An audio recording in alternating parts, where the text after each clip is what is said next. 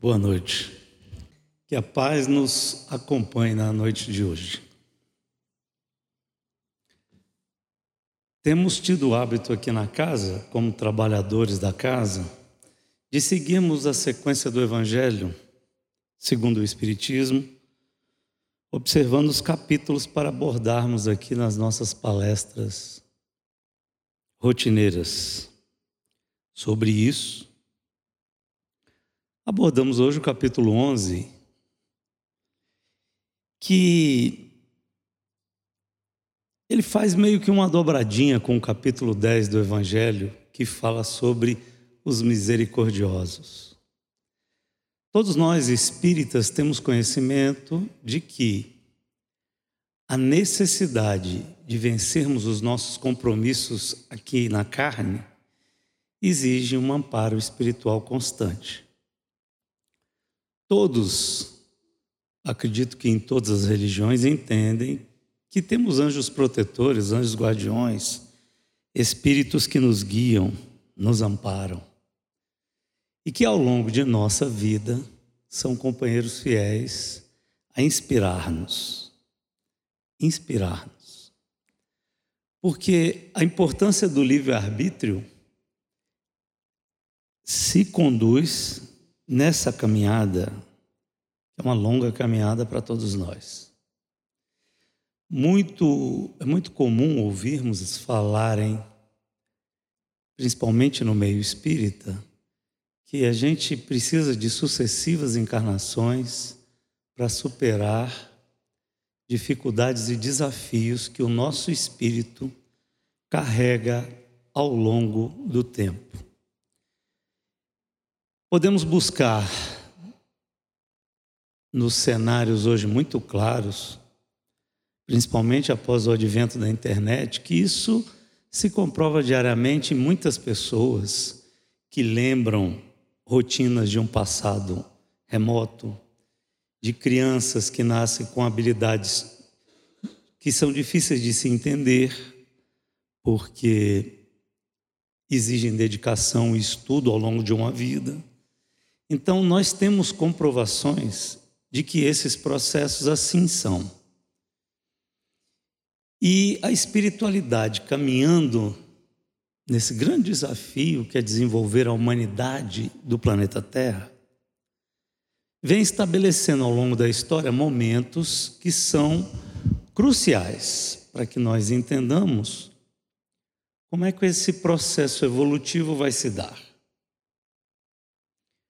Jesus é um marco. Aqui no mundo ocidental, onde a maioria da, do, dos povos são cristãos ou ditos cristãos, nós nos baseamos pela hierarquia evolutiva da mensagem cristã.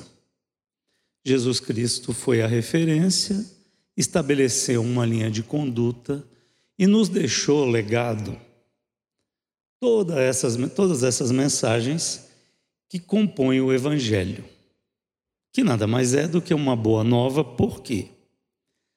Porque a boa nova era necessária no momento de desafio. A nossa cultura e a formação nos diz que nós tivemos adventos, ou seja, momentos cruciais na evolução da humanidade. Em que pese o mundo oriental não aceitar ou não entender isso porque não vibram com Jesus como referência de modelo e guia, como está transcrito no nosso livro dos Espíritos, mas é um fato. Essas pessoas também precisam conduzir a sua vida baseada numa rotina em que a busca do caminho do bem é fundamental para que nós tenhamos uma qualidade de vida. Como disse há pouco, no capítulo 10 do Evangelho, Jesus aborda a misericórdia. Sim, Jesus, porque a fonte foi Jesus. Os evangelistas transcreveram a importância da misericórdia a partir do, do encontro de Jesus no Sermão do Monte, onde ele diz: Bem-aventurados os misericordiosos e segue, sempre com uma recompensa. É óbvio que a construção das obras espíritas, principalmente as obras de Kardec, que fundamentam o nosso entendimento como religião, deveria estabelecer uma sequência que, logo após a convocação da visão misericordiosa de cada um de nós, nós abordássemos o amor, que logo vem no capítulo 10. É importante a gente absorver e observar o capítulo 10 como a mensagem misericordiosa, porque nada mais é do que perdão. Jesus passa então a nos ensinar um caminho em que, se nós seguirmos, nós teremos uma qualidade de vida melhor, qual seja aprender a perdoar e, quando vencermos essa barreira, aprendermos a amar. Capítulo 10 e capítulo 11 do Evangelho. No capítulo 11, obviamente que a espiritualidade e o próprio Cristo sabiam que as intenções do povo mais culto da Galileia era persegui-lo. E usariam de todas as artimanhas e malícias possíveis para destruir aquele emissário. Certamente porque queriam manter o status quo, a situação como era, e principalmente porque eram influenciados pelo outro lado. E aqui cabe um esclarecimento. O mundo não é uma dualidade, como o mundo espiritual também não é uma dualidade. Não existe o bem e o mal. O problema maior é que quem trilha o outro caminho, estando encarnado ou desencarnado, e eu considero o outro caminho o caminho que nós seguimos, que é a busca da nossa evolução pessoal e da observância desses dois preceitos básicos a misericórdia e o amor. Então, o outro caminho tem a ver com a falta de interesse em buscar um progresso. A questão, como o livro dos Espíritos já nos ensina logo em seu início, ninguém retroage no processo evolutivo, mas é muito comum que os espíritos passem a estacionar, caso não queira buscar esse novo caminho. E o que nos move a seguir à frente, em geral, são desafios pessoais, que são comumente é, lastreadores da nossa conduta e das dificuldades que nós trazemos quando encarnados. A partir daí, os homens passaram a buscar uma nova preocupação que era por que sofrer? Por que sofremos? O espírito encarnado, ele já tem um grande desafio: manter a saúde mental, que também é uma saúde física, e a saúde física propriamente dita. Porque certamente ao longo do seu caminho, ele terá desafios em que aquele aparelho que o assiste, que é o seu corpo, sofrerá influência de células degenerativas que poderão ser extirpadas com medicamentos de todos os gêneros, mas principalmente com a sua força mental. Então, a ciência médica hoje passa a entender que a mente do paciente é fundamental para o processo de cura, ou pelo menos para o processo de administração daquele caminho. Mas voltando a Jesus, a gente encontra o Cristo em um primeiro desafio que seria repetitivo, porque figuras emblemáticas da sociedade daquele momento não queriam modificar a sua situação como dominadores confortavelmente instalados num processo de vida que certamente passaria por dificuldades, como todos nós passamos ao longo da história. Talvez com a diferença de que naquela época a idade adulta era 30 anos e a idade idosa era 45 anos. Mas tirando esse processo, Jesus constantemente tem desafios e ele teve um grande desafio, que é o desafio que transforma esse capítulo. Por quê? Porque os evangelistas só começaram a publicar tudo que ouviram, tudo que souberam e que acompanharam no caso de Mateus, a partir de 60, 60, 70 anos após o desencarne do Cristo. Então, existe uma discussão científica, mas isso é um fato muito próximo. As pessoas precisam entender que a construção do Evangelho enquanto um, um livro de mensagens é algo que demorou um pouco, porque no momento em que Cristo atuava, o que era fundamental, o que era manchete, eram as suas ações. Mas Jesus é perguntado por dois grupos, é, dois povos diferentes da mesma região, sobre, é, dentre os mandamentos de Moisés, qual é o mais importante? Esse é o desafio do capítulo 11, ou seja, em que pese o desejo de colocar Jesus numa situação conflitante com todos que acreditavam na mensagem é, mandamentária de Moisés, que era a figura mais importante até então, Jesus responde que o mais importante é amar o Senhor teu Deus. E o que é amar o Senhor teu Deus para nós? Amar o Senhor teu Deus é ter fé no Senhor teu Deus. Porque, diferentemente do Espiritismo, que a gente estuda o Espiritismo e a gente pode achar que é verdade ou não, mas você tem como estudar o Espiritismo. E o Espiritismo nos convida a estudar porque ele não quer que a gente creia nele, ele quer que nós saibamos dele, saibamos com ele. A crença é algo diferente.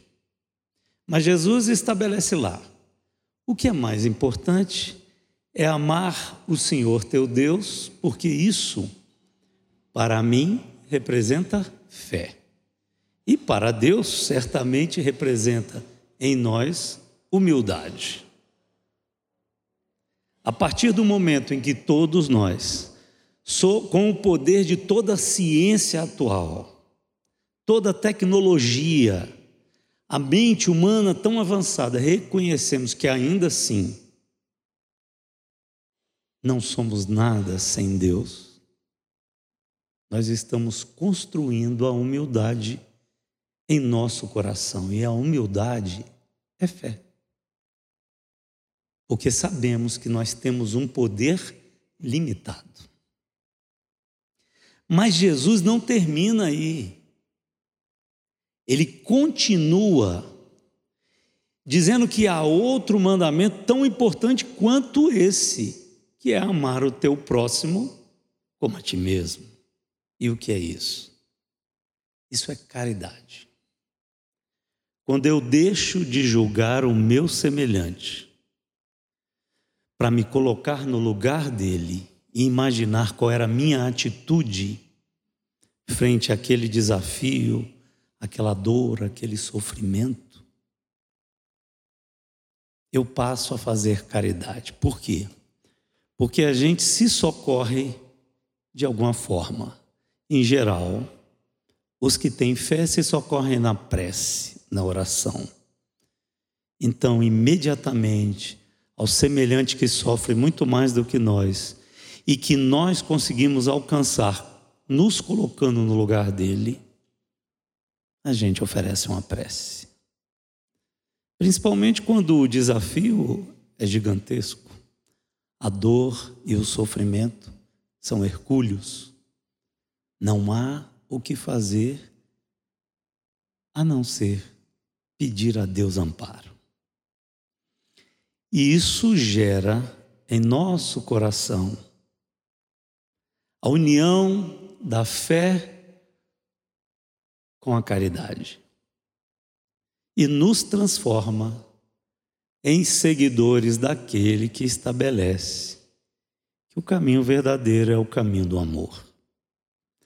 Se é certo que misericordioso eu preciso perdoar, amoroso, amando muito, eu serei amado, porque isso está no Evangelho. Quem muito ama, um dia é amado. E a, a condição de ser amado é fundamental para todos nós. A importância de entendermos essa mensagem nesses dois capítulos se sobrepõe aos desafios que todos nós temos ao longo de nossas vidas. Talvez passemos por dificuldades atrozes daqui para frente ou já, este, já estejamos vivendo. Precisamos desse amparo. Os espíritas que se dedicam a conhecer o Espiritismo verdadeiramente reconhecem que esse móvel é importante no processo encarnatório. Porque, diferentemente do que muitos que não conhecem o Espiritismo pensam, nós só entendemos que o nosso desafio é gigantesco. Porque Jesus já disse que muito será cobrado a quem muito foi dado. Estando numa casa espírita, nos simpatizando, buscando conhecer, estudando o Espiritismo, temos a obrigação de traduzir a nossa vida nas pegadas de Jesus, principalmente no seu Evangelho. Obviamente que o desafio é gigantesco, para todos nós é gigantesco.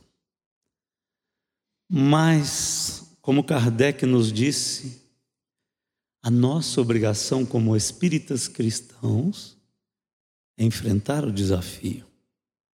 Ninguém disse que nós venceríamos tudo, até porque trazemos um pacote de desafios para o nosso progresso imenso, imenso. Uns de nós desencarnamos mais cedo, outros de nós desafiamos a ciência com doenças difíceis, trilhamos anos de dificuldade, nossos companheiros ou companheiras, nossos filhos, nossos pais, todos nós temos imensos desafios.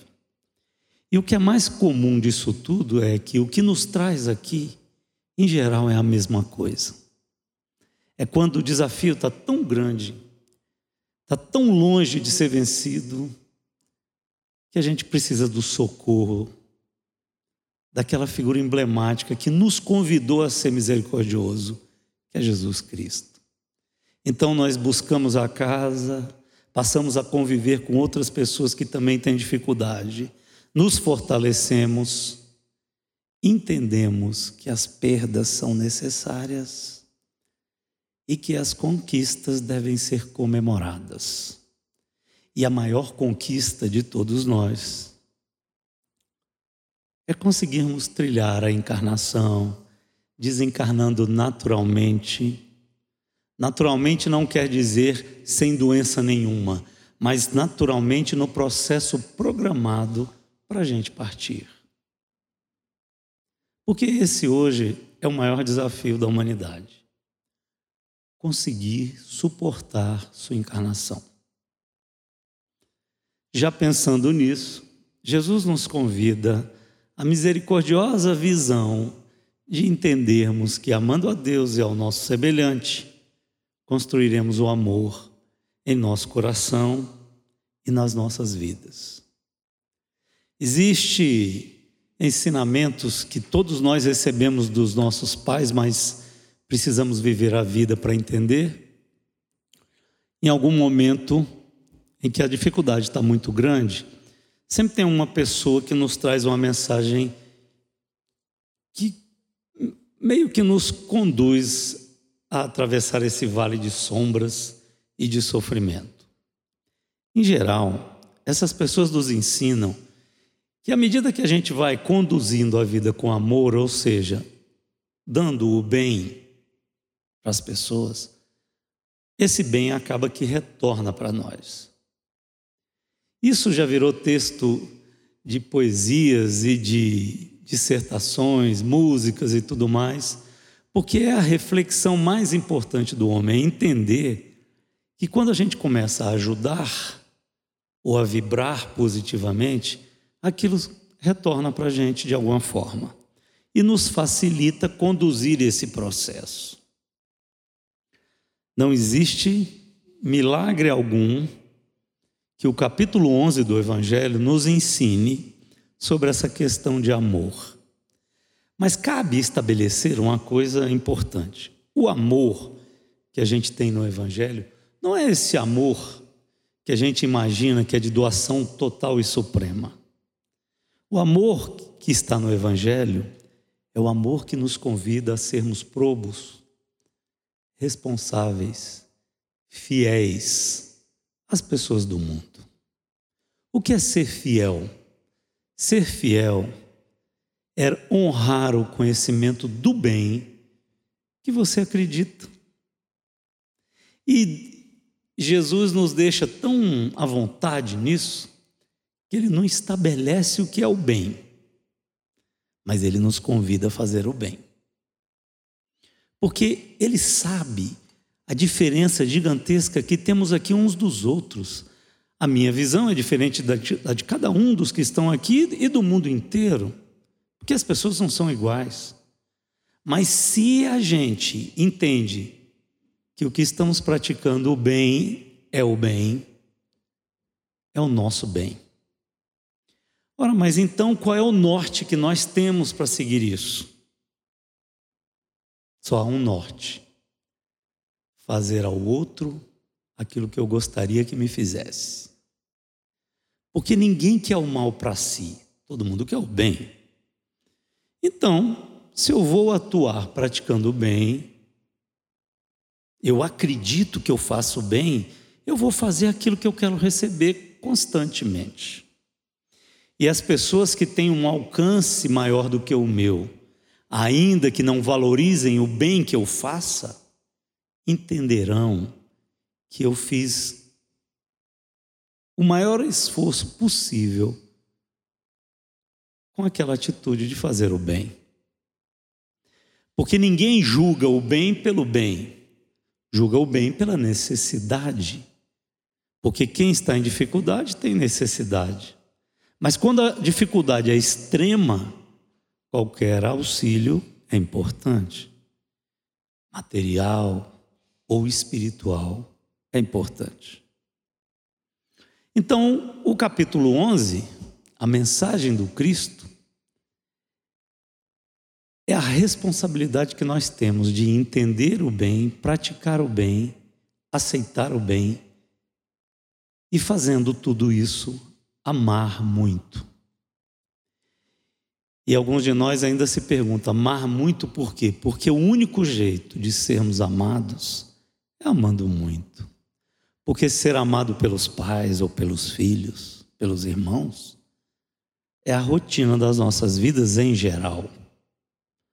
Por mais que os desafios sejam grandes e as relações familiares comprometidas, a gente nasceu junto, se protege, mas o semelhante, que a gente não prejudica, é o processo fundamental para que a gente entenda essa prática do bem como ela é exigida para cada um de nós.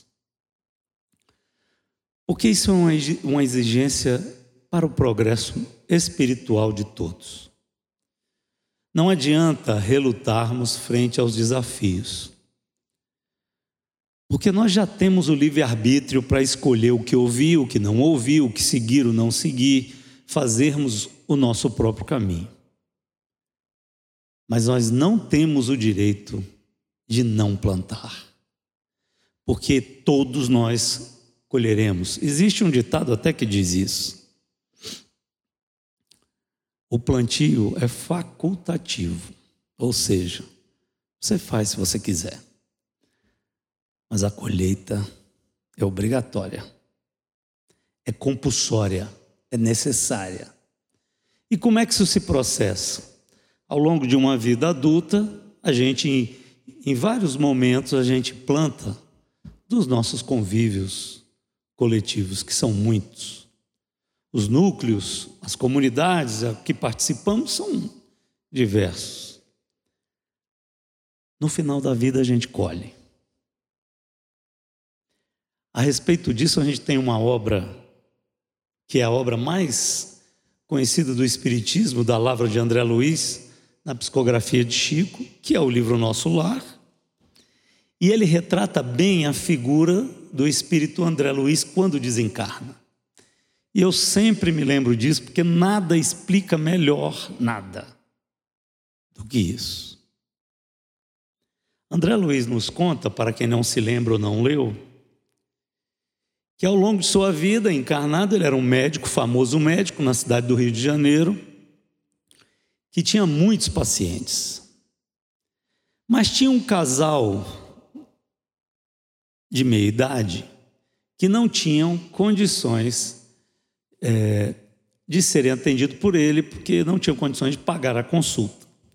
E André, naquele afã de viver a vida encarnado com todos os prazeres, porque era um médico bem-sucedido, ele sempre recebia esse casal onde a esposa pedia o favor de atender o marido que estava doente. E de tanto ela insistir, o André acabou atendendo e manteve durante um tempo o atendimento àquele senhor até que ele melhorou um pouco e André nunca mais viu esse casal. Passou todo o processo, ele viveu a vida dele, o casal também, e um belo dia André Luiz morreu, desencarnou. E passou um tempo em sofrimento e dor até se achar e ser amparado e seguir o seu caminho com a nova proposta. Quando ele é recebido e começa a entender a sua situação de espírito desencarnado, ele vai buscar saber: será que ninguém o amava? Será que ninguém cuidava dele verdadeiramente pela prece, pelo carinho? E os espíritos relatam que ele só encontrou uma pessoa, quem? Aquela senhora. Só ela orava verdadeiramente. Não é que os familiares não o amavam, mas com sua morte, todo mundo se envolveu nas dificuldades da vida e a vida que segue. Aquela senhora agradeceu o tratamento do médico, continuou em prece, sempre lembrando dele, e desencarnaram ainda pedindo por ele. Então, convidar-nos à espiritualidade, para mudarmos para esse lado da dedicação e do amor infinito, é isso. É o respeito, é a consideração, é a condição de sermos probos com a vida que Deus nos concede. É esse o amor que Jesus Cristo nos convida a aplicar para com as pessoas. E isso se reflete no nosso dia a dia, na nossa conduta profissional, no relacionamento que nós temos com as pessoas e no cuidado que nós temos com o que não é nosso. É óbvio que todos entendemos que os bens materiais são um empréstimo valioso para que nós tenhamos uma vida mais confortável e possamos suportar as nossas provas, que não são poucas. Mas precisamos entender que todas essas coisas não são nossas. Isso nós devemos nos é, desligar em algum momento de nossas vidas, porque a nossa vida vai acabar. O processo de desencarne é um processo natural e que vai exigir de nós esses dois caminhos. Primeiro, não nos apegarmos muito a essas coisas que podem parecerem nossas, mas que não são. E segundo, aprendermos a perdoar.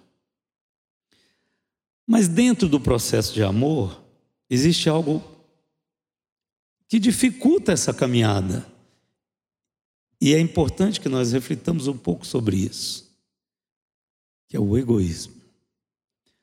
Os espíritos, em uma dissertação lustral sobre o egoísmo, eles falam que o egoísmo, filho da vaidade e do orgulho, porque esses sentimentos são sentimentos que nos conduzem a um caminho de ostracismo espiritual.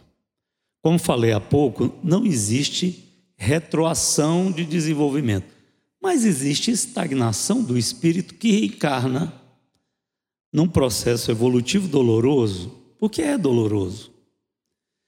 É importante refletirmos sobre irmãos nossos que desencarnam pelo suicídio após os 60 anos.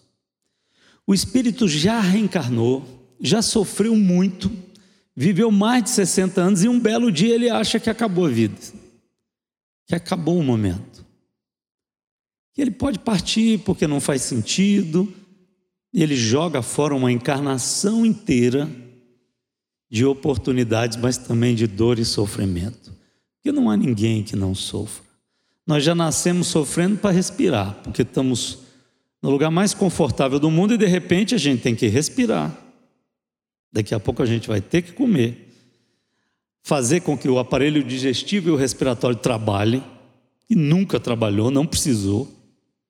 A gente recebia tudo certo e estava sempre 36, 37 graus, numa boa. Tudo mudou, nós nascemos, Hoje eu nem sei se ainda é assim, mas acredito que seja. A gente acaba apanhando logo que nasce e chora porque sente dor. E a grande misericórdia de Jesus é saber-nos, ensinando nos dia a dia, que a gente não se lembra nem do primeiro ano, nem do segundo ano e nem do terceiro ano de vida. Nesse processo a gente já tomou muita vacina, já sofreu muito. É uma luta. Encarnar é uma luta constante. A gente sente dor para ter dente, sente dor para comer, dificuldade para tudo. Então, se a vida, o aparelho que nos é concedido em misericórdia, dá tanto trabalho no seu começo, os espíritos dizem que a gente leva até oito anos o nosso espírito para se ligar efetivamente com o corpo físico, completamente. Ou seja, é oito anos de aprendizado de luta, de sofrimento e de dor. Que, como nós somos novos, a gente acha que a dor é do nosso pai ou da nossa mãe, que estão cuidando sempre da gente. Também é, mas nem tanto. Mas eles ensinando isso, eles também nos convidam a refletir sobre esse processo. É por isso que o espírita condena tanto, realmente condena o desencarne, o, o suicídio como a atitude mais covarde que um espírito pode tomar. Ah, mas as pessoas podem não entender, não ter Jesus no coração, não acreditar em Deus. As pessoas de idade avançada que se suicidam porque se dizem ateus ou que não acreditam, são aquelas pessoas que o capítulo 11 convida a ter fé e caridade. Então, é inaceitável que nós entendamos que nós não temos conhecimento dessa verdade. Sabe por quê? Porque desde aquele momento que a gente nasce, nossos pais em geral, aqui no mundo ocidental, é vinculado a uma religião, nos apresenta o evangelho, nos ensina essas mensagens, todas essas mensagens. E a grande importância dessas mensagens serem repetitivas, meus amigos, a grande importância é a necessidade da gente memorizar essas coisas. Então eu peço a vocês hoje que memorizem essas coisas. Não precisam decorar o, o Evangelho, mas é importante atentarem para o capítulo 10 e o capítulo 11. São as lições de vida. Aprende a perdoar não guarda ódio no coração, não arruma uma doença degenerativa quando você tiver 60 anos de idade, 70 anos. Aprende a amar, ama todo mundo, porque quando você tiver 60, 70, 80 ou 100, você vai precisar de ser amado. E se você amou muito, você vai ser amado. Esses conselhos exigem a atenção de todos nós cristãos, principalmente daqueles que acham que numa atitude extremamente desequilibrada, eliminam a encarnação e eliminam o problema que estejam vivendo. Recentemente, eu ouvi uma mensagem de uma senhora que não era espírita, mas tinha amigos espíritas e respeitava muito aqueles amigos, mas não era espírita. E ela teceu um comentário, talvez de pouco conhecimento, mas que, como todos vivemos no livre-arbítrio, ela tinha o direito de colocar esse comentário. Então ela disse o seguinte: os espíritas acreditam em reencarnação. Certamente eles estão enganados. Por quê? Porque olha só o mundo, olha o sofrimento absurdo, olha a dificuldade do mundo. É inaceitável que a gente acredite nisso. Porque reencarnar num mundo de sofrimento como esse é não ter o amor de Deus. E eu não, tô, não estou relatando para que nós a julguemos, não é isso, porque eu nem vou citar o nome. Eu só estou comentando porque é exatamente o contrário. Nós tivemos no século passado duas guerras mundiais, né? Uma de 1914 a 1918 e outra de 39 a 45, mais ou menos. Já tivemos sucessivas guerras no mundo, inclusive nesse momento, é, estudiosos dizem que nós temos 15 guerras no mundo hoje, localizadas. Em 1950, pouco depois que acabou a Segunda Guerra, o mundo tinha 2 bi e meio de habitantes. Hoje tem mais de 8 bi. Ah, mas a sociedade hoje é completamente depressiva. Meus irmãos, são 8 bilhões de espíritos encarnados. No ano de 1998, Chico foi questionado: Chico, quantos espíritos tem na Terra? Talvez porque esse contato de espírito ele tivesse esse número. E ele respondeu assim: Certamente existem muito mais do que aqui encarnados. Mas os espíritos me dizem que temos cerca de 25 bilhões de espíritos desencarnados vinculados ao planeta Terra. Ora, se naquele momento nós tínhamos 6 bi e 800 ou 7, e mais 25 fora, são 32 bilhões, só tem 8 encarnados. A gente é muito privilegiado, não é não? é uma oportunidade redentora para nós que estamos aqui, enquanto tantos outros irmãos nossos que exigem carinho, amor, ou seja, que merecem a nossa misericórdia, clamam pela sua oportunidade. As comunicações são céleres no mundo. Isso não existia. Você fala com o mundo inteiro rápido, os aviões cruzando, você vê os mapas dos voos, são infinitos voos a todo momento. A humanidade avançou, a medicina muito avançada, cura para um monte de coisa. Não se cura tudo, obviamente, mas a lição divina é a misericórdia. Por isso a reencarnação é a misericórdia. É um privilégio estarmos aqui juntos hoje reconhecendo que Deus é misericordioso e bom, porque inspira-nos com todas as dificuldades que temos, com as fragilidades morais que nos conduzimos a vida inteira, com as lutas e durezas e os desafios que nós não conseguimos superar com maridos e esposas, filhos, pais, com tudo isso tudo isso, estamos aqui saudáveis, amparados, confortáveis. Ah, mas outros não estão? Sim, Cada um de nós tem o seu pedaço de pão para produzir. Se nós o produzirmos com qualidade, teremos o nosso momento de saboreá-lo agradecendo a Deus junto a bons espíritos. Se não o fizermos, sofreremos ainda mais. Então, para essa senhora e para todos, eu recomendo. Agradeça todos os dias a vida que você recebe.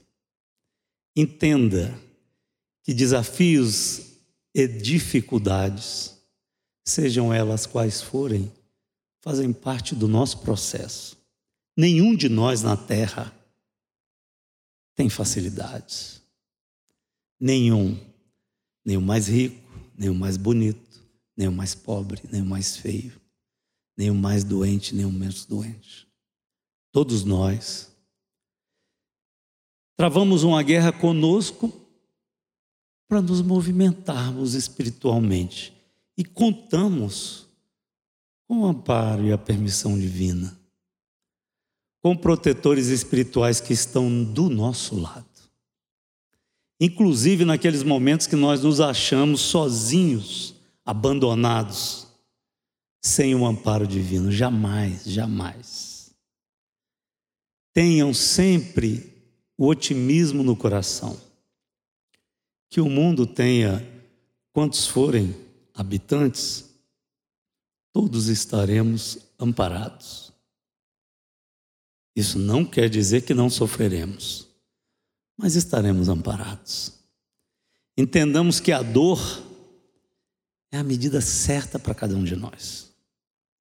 E por isso mesmo, nenhum de nós tem o direito de avaliar a dor do seu semelhante. Nós não temos esse direito. Porque o vizinho chora com uma unha encravada e acha que o mundo dele se acabou por isso ou o outro que precisa ter um novo coração, isso não importa. A dor que carregamos, ou a cruz que conduzimos, é proporcional à nossa capacidade de suportá-la. Sobre esse, nós temos, sobre esse caminho, nós temos vários exemplos em várias religiões. Mas aqui na casa espírita, nós temos um exemplo claro.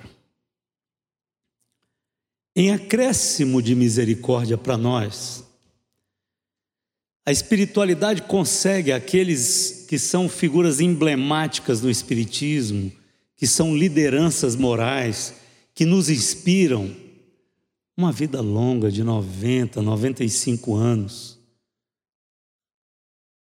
E eles trabalham até o último minuto nos inspirando a mantermos o otimismo, a segurança e o amparo.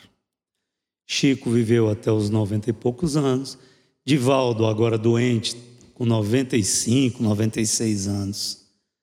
São trabalhadores que exemplificam tudo isso que eu vos disse. Tudo. Para finalizar, Vou repetir. Fé e caridade. Mas perdão é fundamental. Que tenham uma boa noite, uma noite de descanso. Que sigam em paz. Muito obrigado.